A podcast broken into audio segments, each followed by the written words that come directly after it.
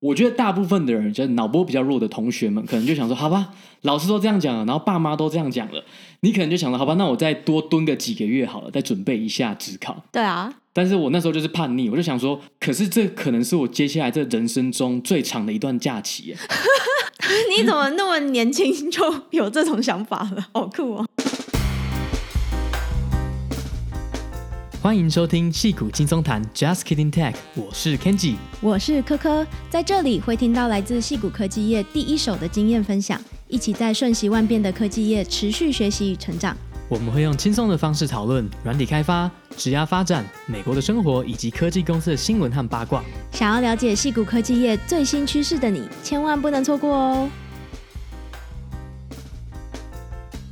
嘿，hey, 大家好。前几天呢，Brex 的 CTO 刚好来西雅图，所以我们在西雅图的同事们呢就约了一个餐厅去聚餐，然后真的觉得哇，好久没有看到真的同事了，觉得非常的兴奋。我还是蛮羡慕你的，因为我从二月加入 Twitter 到现在，都还没有见过我真正的同事一面，想来也是有点悲哀。真的，我觉得虽然说我很 enjoy 在家工作，这个弹性是大家都很喜欢的，对。可是说真的，你还是得定时有这种实体见面的机会。那因为像九月的时候，我跟我 team 上的同事，我们就去 Denver 嘛，然后就三天两夜，大家感情就变得非常的好，对回来之后工作也有帮助。那这一次呢，这次只是在大家在西雅图的同事，所以。并没有工作上直接合作的关系，但是就只是因为哎，刚好 CTO 来，然后我们就找个餐厅聚一聚，然后顺便聊一下大家平常每天在干嘛，然后住哪边。其实这种闲聊，然后实体的接触，其实我觉得对于公司跟整个向心力是有帮助的。真的，而且你这样就还是可以跟更多公司不同功能的人见面。对，因为我们之前好像在前两集有提到嘛，其实你最好除了你直接合作的同事以外，你最好还是能够认识其他 team 的人，或是其他 function 的人，这样对你理解整个公司会比较好，嗯，对啊，所以像你从二月加入推特之后，全部都是 remote 嘛，还没有见到真的人。对啊，虽然我们都有在说想要约一些 offsite 之类的，但是呃，像我们之前西雅图的同事就有先聚会一下啦。但我那时候因为怀孕嘛，后期就比较不方便，就很可惜没有参加到。那之后就希望有机会可以去跟我们主管瞧一下，看能不能大家飞到旧金山或是纽约之类的，因为我们 team 在这几个地方都有人。对，我觉得这是以后未来很多远端工作的一个模式，就是你大部分的时间哦，你可能都让员工在家。但是如果真的要有，比如说每个 quarter 一次这样的实体的 team offsite，那这样我觉得最好可以有一个 balance 啊，你不用大家都强迫进办公室，但是你又可以保有这种哎大家实体见面的那种兴奋感。没错，所以就嗯，希望之后呢可以更有更多这种 off side 的机会。对，因为像我这次去，我就发现，哎，其实你真的一直在家工作，跟你见到人的时候，你那个整个大脑的运作方式有点不一样。对啊，应该会吧。而且你会把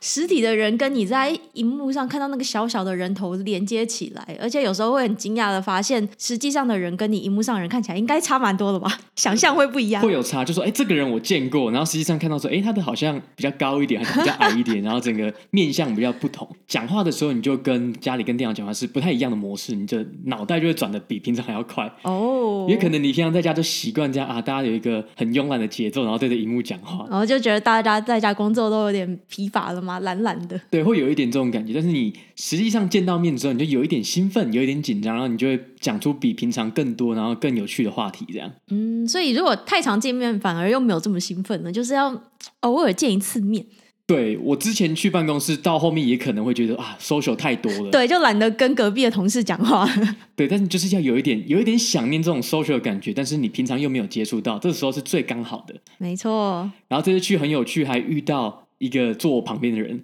他居然是我们 podcast 的听众，非常的巧哎。对啊，因为我开始就用英文介绍介绍我的名字嘛。对，讲完之后他就说：“哦，你是不是有一个 podcast？” 可是蛮有趣的是，他明明都已经在 Brex 里面了，竟然没有直接用公司的托敲你之类的。可能就是那种比较隐性的听众吧，就可能听过几集，因为他是比我晚还加入 Brex。然后他说他那时候在做研究的时候，就找到我的 podcast 才认识我们。嗯，然后就听了我们 Brex 的那一集。对，他应该是中国人啊，算是因为在做功课的时候研究，所以并不是说像可能很多朋友是一两年前就开始听我们的。嗯，原来如此。不过，嗯，之后你也可以多多跟他聊一下。对，所以这算是我应该是第一次吧，在户外遇到一个是我们听众，然后我不认识的人。所以有一种，所以有一种成为大明星的感觉吗？没有啦，就是觉得好像有一点点那么知名度，但是毕竟知名度也不是我真的要追求的。嗯，那只是因为刚好觉得这个体验还蛮有趣的，因为其实看到蛮多人到后面都后悔这种成名的感觉。就变你去外面，你根本没有自己的隐私跟时间。哦。但想必我觉得我们是不太可能到那个阶段。我们就是走一个小众路线嘛。嗯、没错，不要太红，这样就好了。嗯嗯嗯。对，然后发现我们好像很久没有跟大家讲说要怎么支持我们。那因为其实我们一直有一个赞助的计划嘛，就是你每个月付五块钱美金，或者你可以选择一年赞助五十块美金来赞助我们的 Podcast。那因为我自己本身我是不太喜欢接这种置入型的集数啦。你会听到我们偶尔会有一些广告，就是片头有一两分钟的口播稿。但是其实很多很多厂商他在跟我们联络的时候是说：“哎，你可不可以专门做一集？我们想要讲某一个我们的产品，或者介绍我们的公司，我们就一整集的访问。”对。那这种其实是因为我个人习惯的关系，我觉得这不代表所有人。就是我发现我其实不太喜欢那种哦，你看完这一整集，发现这一整集是哦有一个金主在后面赞助，就变成是你的内容其实。不见得是你这个创作者本来就想要讲的东西。对，就身为观众会有一点怀疑，嗯，所以其实这一整集是不是你真的真心诚意想要呈现给观众的，还是真的就完全是业配导向的？其实发现的时候会觉得心情不是那么好。对，所以你听我们的节目的听众，你放心，至少我还在的时候，我就会让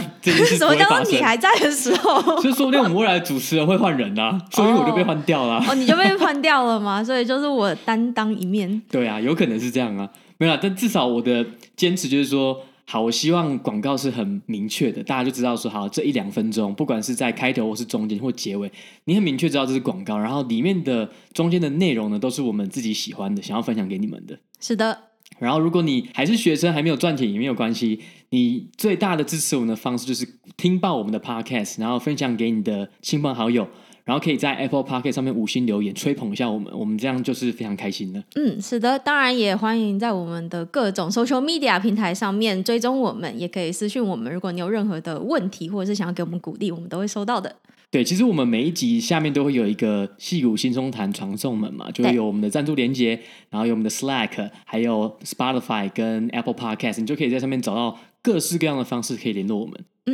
好，那我们稍微延续一下上礼拜提到的元宇宙相关的题材，因为我们是很兴奋的，就是对于这样子的主题，非常相信它就是接下来的重大的科技突破，应该无误了啦。但我想还是有非常多的人对于元宇宙相关的题材是觉得有高度的怀疑心的，毕竟因为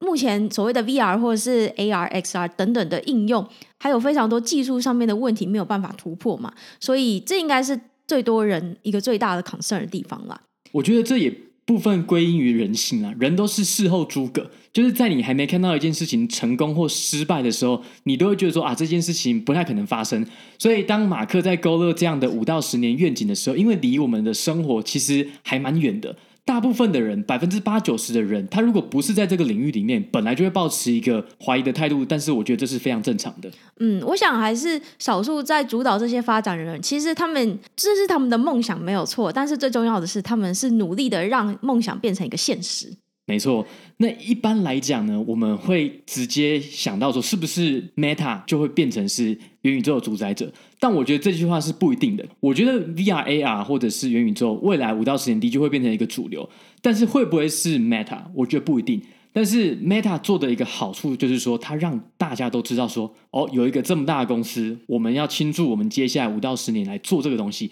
那就可以投入更多的人进来。因为比如说像 Microsoft，他们也其实也投资元宇宙有好几年了，其实好像还比那个 Meta 还要早。其实很早就在做 HoloLens 相关了。但是大家到这几年已经没有在谈论 Microsoft 做什么事情了，反而是这一次 Facebook 登高一呼说，来元宇宙时代来临，大家才开始讨论。那当然，大部分呢就是以那种看衰为主嘛。但是当大家在讨论的时候，就会有更多的玩家进来，更多的公司想要进来。我觉得这对大家都是好事。嗯，也就是说，即便最后 Meta 不会是元宇宙的最大的平台的提供者，也会有其他玩家进来，然后让我们整个的体验会变得更好。对啊，就是大家都会加入这样子的一个生态系啦。那对消费者来说，绝对是一个好事嘛，因为这样就表示有相当程度的希望是健康的竞争啦。那对消费者而言，就会有更多的选择，也会有各种不同的体验可以进行等等。对，然后我们前两天就看了一个现阶段目前在 VR 或者是 XR Mixed Reality 里面最屌最猛的装置。哎，对，看到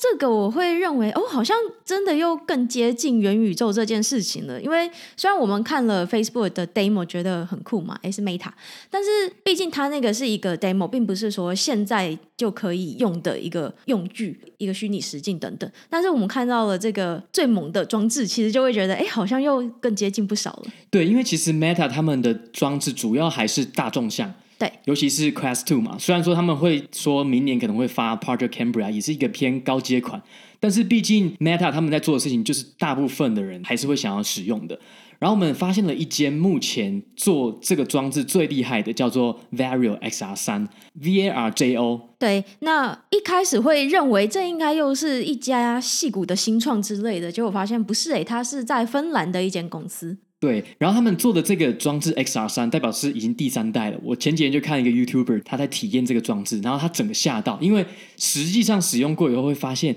已经做到虚拟跟真实的物品有点混在一起了。他不太确定，哎，我现在这个东西到底是真的还是假的？因为它其实这种到后面做到 N R Mix Reality 的装置呢，它就是会把你旁边的物体做 pass through，就是你还是可以看到你实际上你的客厅啊，或者是你的床这些东西都看得到，只是会加上由 VR 产生的虚拟物体。然后有一个专有名词叫做 Phantom Sense，就是当你的虚拟物体跟真实物体变得非常相近的时候，你已经分不出来它彼此的差别了之后，你用手尝试去想要碰这个虚拟物体的时候。你会产生一个 phantom sense 哦，比如说这个物体本来是没有温度的嘛，你会以为，比如说你假设现在碰到一个呃热的东西，假设它是一个人哈，你会觉得你好像碰到它了，你会产生你的触感，你会产生你碰到一个人应该会感觉到的温度。你的大脑会骗你，以为这是真的物品。我觉得这好神奇哦！这个虽然讲一讲会觉得 OK，好，大脑应该是会有这种错觉，好像可以理解、可以接受，但是我觉得有点难想象，好像还是要亲自去体会一下，才有办法知道这个 Phantom Sense 到底是怎么样。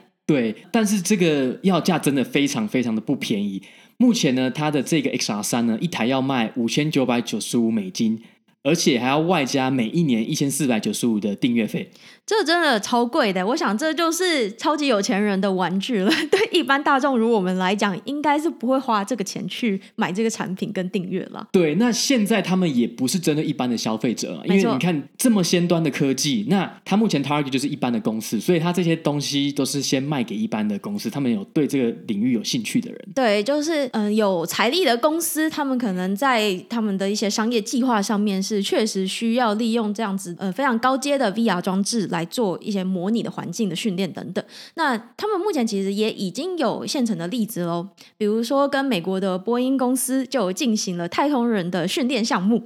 那太空人训练大家都知道是非常精细的嘛，你一定是有非常多的好。几千几百个小时的训练的累积，才有办法真正把一个太空人送上外太空。那这些模拟的环境也是非常的重要。那我想在 VR 之前呢，就是会需要。这个太空人他到一个现实的模拟的环境，我我的意思是说，他会有很多的装置是跟这个太空舱是一模一样的，但是是实体的。那现在有了这个 VR 的装置呢，其实就可以看到太空人可以直接在 VR 的环境里面去进行非常真实的训练、真实感的训练。比如说像 docking 这样子的一个练习，就是非常的重要的。docking 是什么意思？把东西接在一起？没错。哦，所以要开一个太空船，然后跟另外一个太空船对接的概念？呃、不是，是、哦，不是这样吗？呃，就是它的对接的对象呢是国际太空站。哦，所以是太空梭飞一飞，然后会跟国际太空站接在一起。没错，就是这个 docking 的过程呢，应该是一个非常精细的行动。那这样子的一个训练呢，其实就现在就可以在 VR 的环境里面，借由这个 Varjo 非常真实的模拟环境，那这个也是用 Unreal Engine 去模拟出来的一个训练环境。所以有这样子的虚拟环境，跟传统上面的训练有什么样不一样的地方呢？主要就是有了这样子的环境，太空人就可以在各地都可以进行训练了。它不限制于你一定要大家都，比如说到一个德州的总部去进行训练。那这样子的话，就可以。更快、更多的训练更多的太空人。确实，如果他做的跟真的一样，那真的就像是模拟你在一个太空舱里面操作这些行为的时候，那我觉得这其实是非常的，第一个省时间，第二个就是你可以训练更多不一样的机型、机种嘛。尝试做不一样的任务。没错，而且我们有看到他的训练的影片，有一个 demo 嘛，其实那个环境看起来真的就哦非常的复杂，很真实，就有非常多的复杂的案件，几百个吧。我们当然是不知道每个案件在干嘛了，但是他就可以让这些太空人去模拟各种不同的情况，甚至是一些很紧急的情况，要进行一些逃脱训练等等。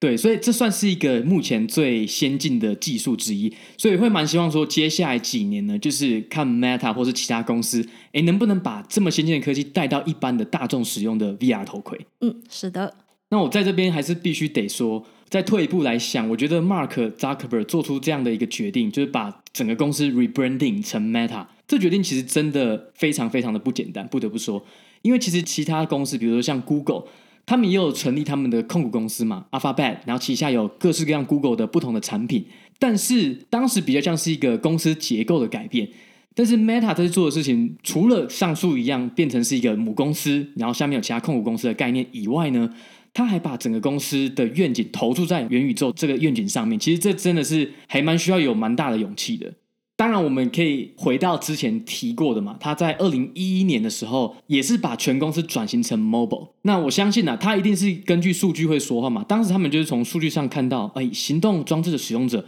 已经开始成长了，所以他们必须得不得不转到 mobile，尤其是 Android 的平台，他们投入了非常多的心力在这上面。那我想这次呢，他们一样是 data driven 了，当然他并没有讲他们的实际上角色的细节。但是我想，在几年后的一些书籍里面，一定会讲到这段故事。那我目前的推测是，他们一定是看到两个可能性：第一个是，就是 mobile 的 user 已经到达一个饱和的阶段了；然后再来就是 VR 这个东西，可能真的已经要起来了。虽然只是在很早期的部分，但是他们已经可能看到说，哎，越来越多的开发者、越来越多的使用者已经投入 VR 这个平台，所以他们才决定把公司全力移往这个方向。这也算是一个。动足机先吧，因为他们应该也是要不断的思考下一个世代的机会跟愿景在哪里嘛。那现在既然已经看到一些数据，可能显示目前的市场已经饱和了，势必就要再开发另外一个市场，来达成不断成长的这个目标。对，然后我前两天听 Meta 的 CTO，就即将要变成 CTO 的叫 Boss 的一个人，他上节目访问，上 Podcast。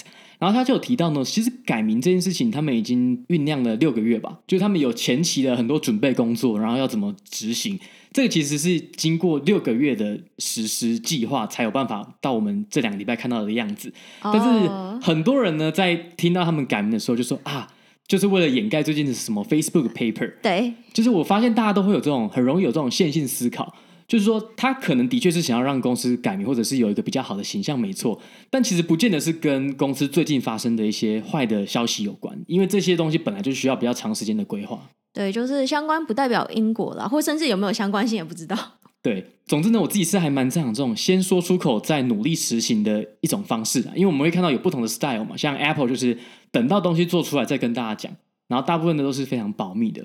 那像我自己本身呢，我以前也有类似的例子，就是我很常先说出口，然后再去努力实行。比如说我那时候高三的时候，那时候考学测嘛，对，然后很可惜，我本来那时候第一志愿就是电机系，但是因为我的英文差了零点五几分，所以我当时在第二阶段的时候，就是没有办法直接申请电机系，我就去申请自工系。哦，我现在在想，我有没有听过这段故事？好像没有完整听过。那你再继续讲好。好像没有。然后也就是说，我那时候就先申请学测的时候就先上资工系嘛。对。然后当时呢，老师啊，他们当然会觉得说啊，你其实如果考职考的话，你其实是有机会上电机系的。你要不要花一点时间再准备一下职考？那我觉得大部分的人，就是脑波比较弱的同学们，可能就想说，好吧，老师都这样讲了，然后爸妈都这样讲了，你可能就想说，好吧，那我再多蹲个几个月好了，再准备一下职考。对啊，但是我那时候就是叛逆，我就想说，可是这可能是我接下来这人生中最长的一段假期，因为大概二月底放榜吧，二月中二月底，我想说到九月开学，我难得有这么长的假期，我的人生要好好把握这段假期。然后我就跟老师说，老师，我不想要考职考。我之后会考转系考。你怎么那么年轻就有这种想法了？好酷哦！很重要啊，就是你真的未来可能没有什么机会有这么长的假期。那时候一般的想法不是都会觉得哦，人生还很长，所以我现在要用这几个月的时间好好把握，好好的拼一下。不行，人生就是要活在当下，当下觉得说，哎，这东西也不错啊，那为什么一定要花三四个月的时间再去准备指考？我现在的想法就是，你儿子果然就是像你啊，讨奶吃都要马上吃，不马上给他就会大哭大闹。一定要马上吃，不能等，真的很急，真的很急，好像好像真的有一点像我，我，我觉得就是像你，因为我就是 不会这么急。我是会很急，没错，可是我不会像他这样这么闹吧？你现在要跟他划清界限吗？要撇清关系？对。然后那个时候呢，大一的时候，大一上的时候，我还是乖乖修自工系的课。嗯。然后到大一上结束之后，发现哎，其实好像感觉转系这件事情还蛮可行的。我到大一下的时候，我就等于把所有的课都直接修电机系的了。哦，这个我有印象，就想说奇怪，不是我们电机系的必修吗？为什么一直看到自工系的？对啊，你看到当时都被科科排挤，都是说啊，你们自工系的不要来修我们电机系的课，对不对？欸、没有，我没有这样讲，就是嗯，电机系跟自工系是好伙伴，对嘛？毕竟还是在同一个学院底下。对，对对。总之那时候我也就是说我要转系，就是讲的很明确，然后讲出来之后呢，其实就会帮助你去实现这个目标。然后最后我也蛮顺利的，就在大一的暑假升大二那个暑假就顺利的转系成功了。然后好不容易就挤到跟科科同一个系了，耶呼！很棒，这是一个励志的故事。对，那即便你现在回头看，其实我不管念电机系或者资工系，到最后如果有来美国的话啦，其实还是做软体开发相关的事情嘛。所以如果以知识面来讲啊，说不定到资工系会比较好。嗯哼，对。但是以比如同学的多样性来讲，其实到最后来美国的电机系的同学还比较多。对，因为电机系毕竟人还是比职工系多吧，我印象中。对，电机系一届其实大概两百人左右，然后职工系一百二、一百三左右。对，所以人还是比较多，当然就会有更多不一样的人喽。对啊，然后重点是最后可以跟科科同个系。没错。哎呦，好害羞哦！好害羞。总之呢，我还蛮认同，就是大部分的人，比如说你一年都有什么新年的新希望啊，或者是你想要做什么事情。大部分的人可能在早期的阶段都会觉得说：“好吧，我就等到我真的做出什么成果再跟大家讲。”但是其实这件事是不太对的，因为如果你没有先讲出来，你可能你的动机就会减弱了。嗯。而且我还听过一个说法，是你先讲出来之后呢，你就会有同才压力，因为其他人都知道你有发下好语要做这件事情，所以你如果没有做到的话，其他人就会取笑你之类的，所以你会有这种压力。其实某种程度上也是帮助你去好好执行这件事情的一个动力。对，有一点压力是不错的，但是也不用太在意别人的看法，不要有那种说好我已经讲了，然后最后没有实行会不会很糗？我觉得有的时候就是没有实行也没关系。像好，我的确有好的例子，比如说像我之前也讲说我要做 podcast，我应该讲了半年一年，有有有，然后讲完之后的确也做到的，但是也有一些失败的例子，比如说其实像我在这个节目应该也不止一次跟大家讲说，哎，我要写部落格，哎对。目前写了嗯几篇这样，对，但最后目前以现阶段来看的话，其实我根本还没有做到。但是我不会让这件事情绑架我，就是我觉得好吧，那我至少跟我自己比，如果我都不讲的情况下，我可能没有达成的事情会更多。嗯，其实到最后大家要想的事情是你只要跟自己比就好了。你有讲，然后你实行的虽然有有些东西没有达标，但是我觉得还是比你什么都不讲，然后都在自己脑袋想。那这样子还是比那样的状态下你能够做做到的事情还多，所以不用把比如说旁边的人的意见来看得真的太重要了。或者说，因为你有先讲过这件事情，所以你之后再跟比如说朋友、家人聊天的时候提到这件事情的机会其实会变多，所以某方面也是继续的刺激你去诶不断的想起这件事情，然后会更有机会去做。对，就是定时提醒，然后因为你爸妈可能说啊，你上次不是说你要做什么啊？现在状态怎么样？他说没错，哦，好，我们马上给你一个计划。对，嗯，好像有这件事情，我赶快做一下好了。对，没错，所以不管是人呢、啊，在做事情有这种 style，那有些公司也会嘛，就像 Meta 就是这样，就先讲出来，然后尽力去实行这个愿景。然后苹果就是比较保守派，就是啊，我在脑中想，在公司内部想，然后最后端出来这个产品好不好，然后再给大家评断。或者是也是怕抄袭吧，就是硬体公司毕竟还是很怕讯息外漏之类的。哦，对，确实这是一个蛮大的 concern 啊，因为苹果还是以做硬体为主嘛，所以。如果有太多硬体的产品线一下子被泄露出来，的确其他竞争者就赶上了。对啊，就赶快大家一起抄一抄。对，那 Meta 因为毕竟他发现他讲出来这没有办法抄，因为实际上这件事情还是太难了。对，要怎么做？大家各自有想法，但是都还没有完全的把握可以做到。对，所以他有把握，我讲出来大家没有办法抄。对，讲不 讲其实没太大的差别。没错。好，那另外一个我们想要跟大家聊的主题呢，就是关于 Airbnb 啦。Airbnb 其实一直是我们频道很喜欢聊的一家公司，因为它的故事跟新闻其实也都蛮多的。那有一阵子没有提它了，但是一提呢，就发现哎，它强势回归喽。那有在投资股票的人应该都知道，最近是第三季的财报发表的周期嘛，很多公司都发表了他们的季度财报。那 Airbnb 一发表呢，就吓爆众人了。没错，他们的财报的表现就是创纪录，是有史以来最好的财报。不过他们也没有几个，因为他们是去年十二月才 IPO 嘛。对，但就是有史以来最好的季度财报啦。那数字有多好呢？我们可以稍微看一下，比如说他们的营收相较于去年的同期就成长了百分之六十七，那净利成长了百分之两百八十，这个数字看起来蛮惊人的，就是一个非常爆炸性的成长。对，所以大家都又回来啦，又开始旅游了。对，大家又开始觉得哦，Airbnb 或者是整个旅游业可能又要开始比较乐观了。对啊，那我觉得不得不提的是，我想大家应该都还有一些印象，是去年 COVID 刚开始的时候，Airbnb 其实也算是重灾户之一嘛。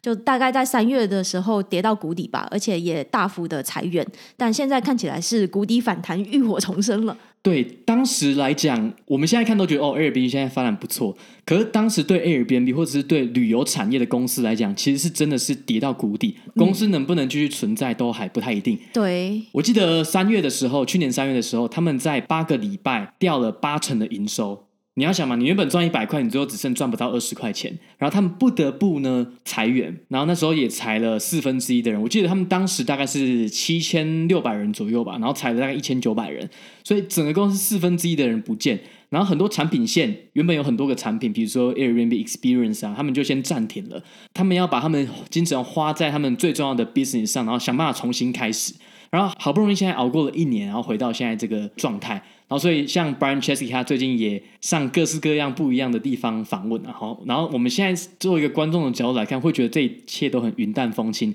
但是在公司的经营者角度来讲，想必是非常的煎熬。对，尤其是去年，我记得被大家疯传的是 Brian Chesky 写给全体员工的信嘛，关于裁员这件事情是多么艰难的一个决定。那那封信应该也算是业界的一个，至少是一个参考的范本，大家如何好好的说再见等等。那时候这么的艰难，对比现在，其实就是一个很大的反差。对。然后其实他也提到啊，现在呢，大家的旅游方其实跟以前不一样了。就虽然二零二零是谷底嘛，二二零二一年反弹，但是他的预期是，即便旅游全面复苏，即便最后的边境整个都开了。我们可能回不到跟二零一九年以前一样的旅游的方式了。其实我觉得他提出来的这个观点算是蛮焕然一新的，因为其实没有想过 COVID 对于人类旅游的方式其实算是一个很大的转折点。那这样子的旅游方式其实算是对旅游界来说是一个革命性的旅游的方式转变。那他观察到呢，使用 Airbnb 的人停留在二十八天以上的长期住宿成长的是非常的快。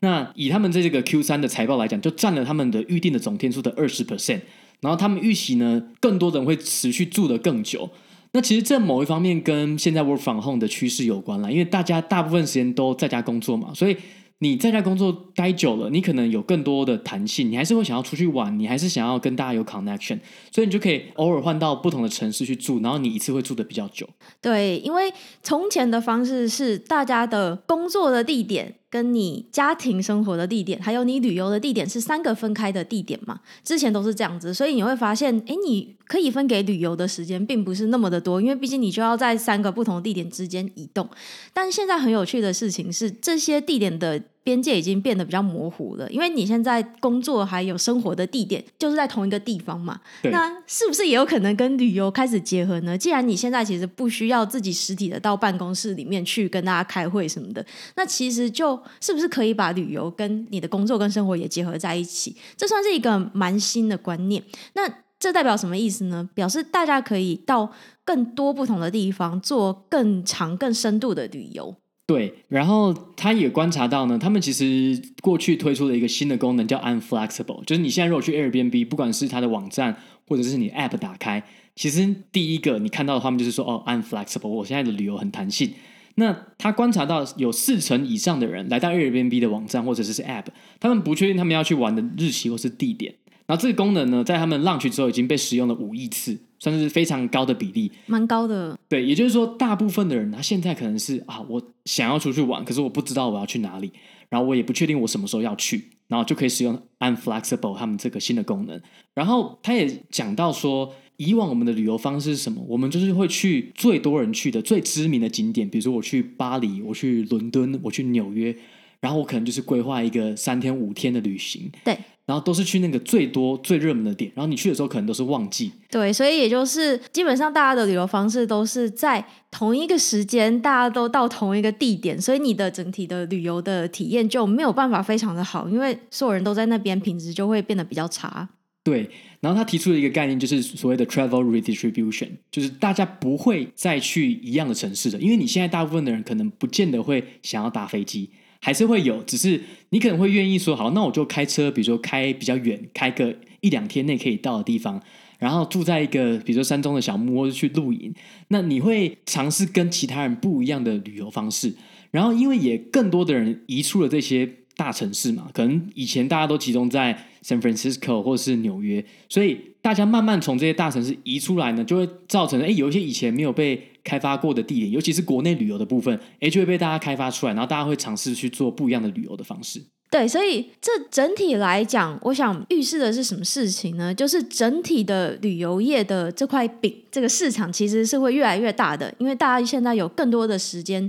可以分给旅游这件事情，所以这也就是机会所在嘛。比如说刚刚所讲的所谓的 travel redistribution，其实预示的就是。现在有更多的需求了，所以那现在想办法创造更多的供给的话，是不是就有更多人能在旅游？那对 Airbnb 来讲，就是更多的营收。对，那对于以前的热门大城市来讲，其实有好有坏啦。因为有些大城市其实他们本来就会遇到这种啊大家都要来的状态，所以他们本来可能不想要同一时间有这么多的游客来，因为可能会造成一些环境的污染，或者是对住户来讲其实也不是那么的好。那所以这样的旅游重新分配之后，可能会对本来。非常热门、很拥塞的这些大城市来讲会好一点，所以这等于是在目前的旅游业里面，其实就是还在进行式的，就是大家的旅游方式其实会跟以前完全不一样了。那甚至是你如果说到商业旅游的话，因为越来越多人都在家工作，所以基本上商业旅游，我觉得。以我为例，我觉得不太可能再回到像比如说二零一九年以前那样，大家常这样 international travel，然后飞来飞去。对，因为之前的商业旅游比较会是一个大家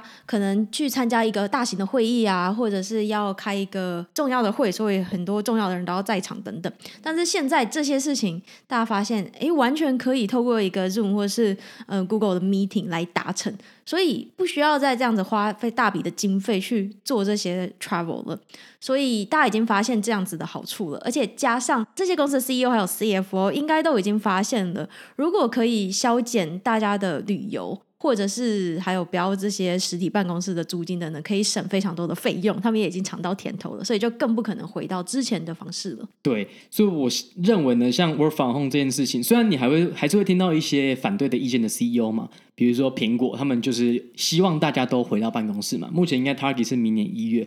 但是对这些员工来讲。员工现在有选择了，因为以前我们没有办法体验这么弹性的生活方式嘛。对。那现在呢，越来越多的公司提供这些弹性，你在哪工作都可以的这些选项的话，除了你的薪水以外，我认为有弹性这件事情就会是接下来最重要的事情了。是啊，而且因为 COVID 的关系，大家都已经发现了，原来弹性的工作跟生活方式其实。是更好的，大家更喜欢这样子的一种方式。所以，如果这已经变成一个现在进行时，大家就更不想要之前那种一周一定要到办公室五天的那种生活方式。对，所以比如说，对于像苹果，我觉得它因为它有很强大的品牌魅力，它大可以继续这样做。但如果有一些公司，它可能没有像苹果这么强的品牌力，那它如果还要求员工都一定要回到实体办公室来的话，他们可能招不到员工了。没错，所以这也是一个势不可挡的潮流了。没错，现在年轻人可能就完全不想要去办公室工作了。对啊，而且年轻人是更可以适应这样子一种混合的方式，混合的工作方式。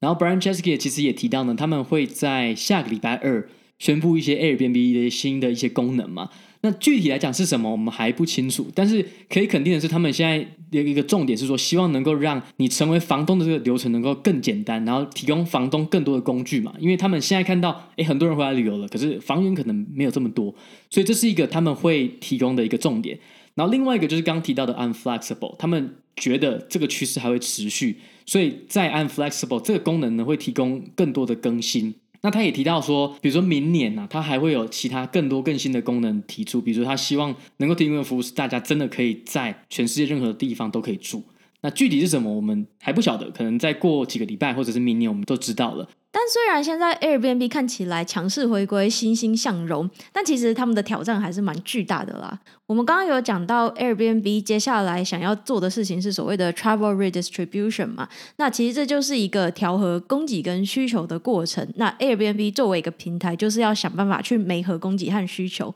这听起来有没有跟谁有点像？没错，就跟 Uber 还有 Lyft 做的事情非常的像。对，那我们之前。就已经提到过了，Uber 跟 Lyft 这类双边平台，他们最大的挑战就是要怎么样维持这种供给跟需求之间的平衡，其实是蛮困难的一件事情，同时也是很重要的一件事情。因为一旦有一边是失去了平衡的，就不管是供给太多、供给太少，或是需求太多、需求太少，都会造成对另外一边的影响，那就会导致他们的整个平台会没有办法继续经营下去。对，而且最难的事情是说，你要怎么样确保，哎，你的房东是有很好的体验的，大家喜欢在 Airbnb 上，然后房东赚得到钱，可是 Airbnb 本身也要能够赚钱，这其实是有点两难的，因为你的钱的来源就是谁，就是你的住客嘛。对，租客给钱，那只是说你从头到尾你要让多少钱流到房东这边，多少钱流到 Airbnb 这边，嗯哼，或者是说你要收住客更多的钱，可是就会造成你可能没有有那么大的价格竞争力。对，而且我们最近看了一下 Airbnb 上面的房源，其实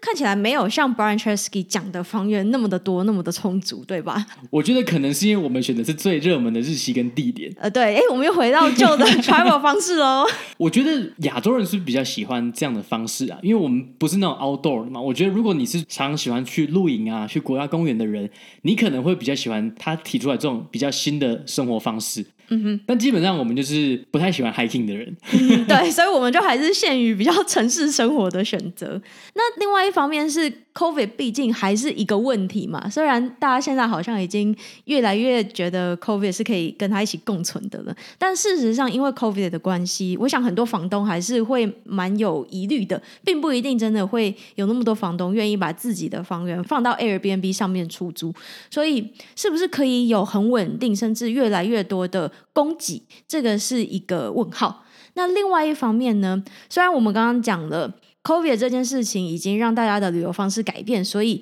整个旅游的市场应该是越来越多的成长，应该会有一个爆炸性的成长。等大家都开始习惯这种全新的革命性的旅游方式了。但问题是，这样子的大家都可以习惯这样 travel 的方式，是什么时候会发生呢？这个其实也是不一定的。也就是需求什么时候可以成长到？那样子的一个高度，其实也是一个问号。那在那之前，Airbnb 有没有办法，就是也是不断的成长，不断的做出更多的 feature 到那样子的程度，其实也是一个接下来的挑战。对，不过其实他们有在访问提到嘛，像美加边境开的时候，他们就看到美国那一周的订房率就直接直线上升。那当然，我们不确定什么时候国境啊，各个国家的国境会打开。但如果是这种逐步打开的方式的话，其实对 Airbnb 也还算 OK，因为它就可以慢慢的招募更多的房东。因为目前看起来是他们是供给比较不足，然后有很多游客想要入住，但是现在看不太到太多的房源。对，那另外一方面，我想这个现象目前还是比较限于是欧美地区啦，尤其是美国国内，就大家比较习惯去做长时间的国内旅游。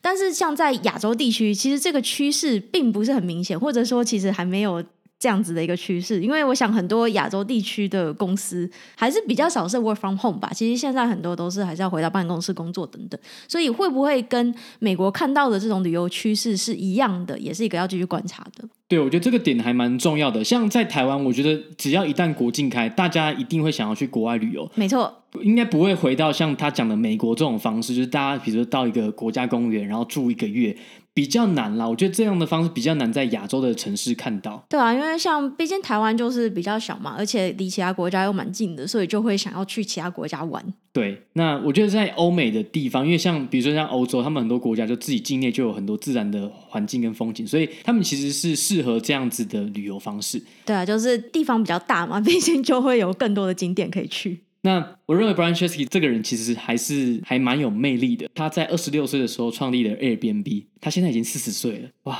很久了。Airbnb 已经存在十几年了，好快哦！我现在还是觉得 Airbnb 是一家很新的公司。对，因为我们记忆都停留在我们可能大学的时候第一次听到 Airbnb，我记得他们是二零零八年成立的啦。没错，他说呢，他不希望。他人生的最精华的、最漂亮的 idea 是在他二十几岁的时候产生的，嗯，所以他还希望他能够继续在 Airbnb 提供更多的创新，让大家知道说他还是有这个创新的能力的。所以对于这些 CEO 来讲，他们大家的第一印象就是说啊，他们很早的时候就创立这间公司，然后就会有点定型了嘛。对。但是我觉得对于这些 CEO 来讲，他们可能就不甘于此嘛。他们虽然有一开始的成功，但是他们就想要持续的哎有一些新的点子，然后让自己的公司能够持续的成长。对，我们会认为他们吃老本就够了。就是用他们本来的业务，其实就可以不断的赚进大把大把的钞票等等。但其实作为 公司的 CEO，真的是要不断的思考该如何创新，就是提供更多的想法等等。而且我觉得很有趣的是，我记得 Brian Chesky 他在访问当中，